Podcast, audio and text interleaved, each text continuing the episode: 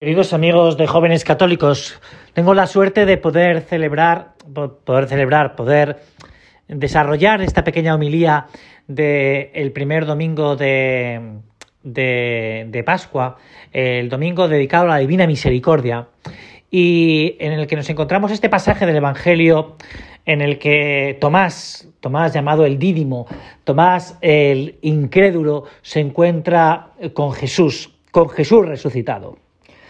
Y hemos dicho una palabra que ya es muy interesante y que me parece que, deberíamos reflexionar sobre ella. El mismo Guardini dice en nuestros escritos que el hombre es un ser de encuentros. Se encuentra con la naturaleza, se encuentra con otros hombres y se encuentra con Dios, ¿no? En esta ocasión vamos a ver a Tomás como hace unos días considerábamos también y veíamos a los discípulos de Maús cuando regresaban a su casa que dialogan, dialogan o se encuentran con un resucitado. Y esto es un tema bastante interesante porque, porque claro, es una cosa insospechada, eh, insuperable, ¿no? Podríamos decir, ¿no? El diálogo con alguien que ha resucitado. Y esto nos lleva a la pregunta de si yo he tenido este encuentro. Porque me puede pasar como Tomás, que claramente eh, me supera, me supera este encuentro. Como le pasa también, como hemos dicho anteriormente, con los discípulos de Maús. Me supera este encuentro. Pero sin este encuentro, sin este encuentro que es impresionante, que me impresiona, como también dice Guardini, ¿no? Estos encuentros, los encuentros me tienen que impresionar. Eh, pues eh, es imposible que se dé la actitud que, que, se da en los discípulos de Maús y que se vaya a dar después en el propio Tomás, ¿no? De credulidad, credulidad, de, fe, de esperanza.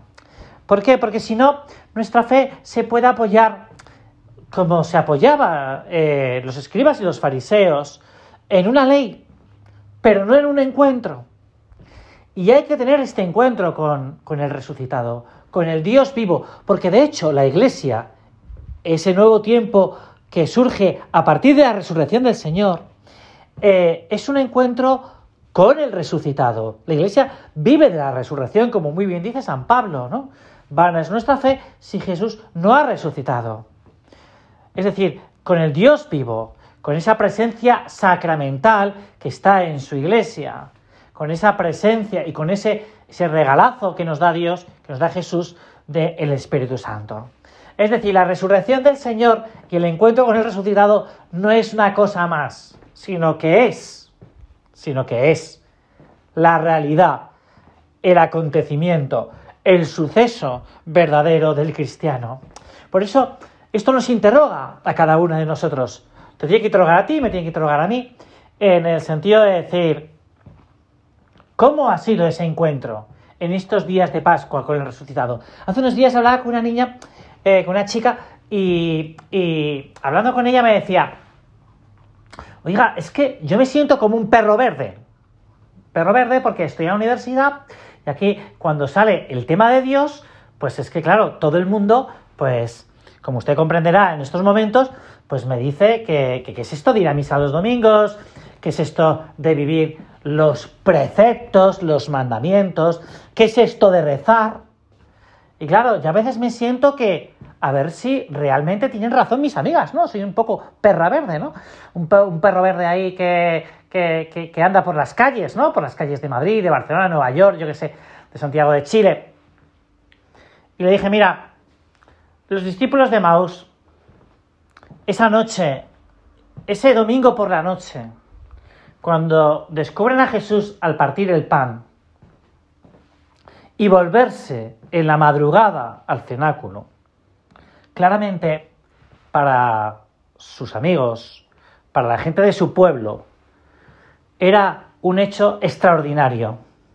Era un acontecimiento no real para ellos. ¿Qué hacen volviéndose a Jerusalén? Estos tíos están locos. Pero es que se habían encontrado con Jesús resucitado. Habían, habían, habían, le habían visto con sus ojos, la habían reconocido. Y claramente esto nos lleva a desafíos, a desafíos en los cristianos. Es decir, sin el encuentro con Jesús resucitado, pues em, no, realmente no es que seamos perros verdes, sino es que seríamos perros verdes y además tontos, ¿no? ¿Por qué? Porque ¿en qué se apoya? Pero hay eh, la coherencia que se transparenta de, en la vida del cristiano es por este encuentro con Jesús resucitado. De hecho, Tomás lo que le echa en cara a, a los discípulos es cuando esto le dicen que han estado con Jesús, él le dice, ¿pero qué, pero qué historia me estáis contando? Y Tomás, en cierta medida, tenía razón lo que decía. ¿Por qué? Porque eh, si no ha resucitado, pues lo que me estáis contando es toda una mentira, es una falacia. Y por eso ese encuentro con Jesús, por eso Jesús se vuelve a encontrar con él y, él tiene que, Señor mío y Dios mío, Señor mío y Dios mío. Así que eh, la resurrección del Señor y este encuentro con la divina misericordia, que ha venido a perdonar, porque eh, estas son las cosas que emanan de la cruz, que emanan de la resurrección, los sacramentos de la vida cristiana, no es una cosa más, no es una cosa más, sino que es la realidad de nuestra vida cristiana. Por eso yo te animo y te invito a que realmente, como dice eh, Guardini, te decía al principio, tengas este encuentro, este encuentro vivo con Jesús que ha resucitado. Bueno, pues muchas gracias y espero que, pronto pues pueda tener otra nueva homilía aquí en Jóvenes Católicos, que por cierto es un portal estupendo. Así que para que recéis por todos y por todas. Adiós.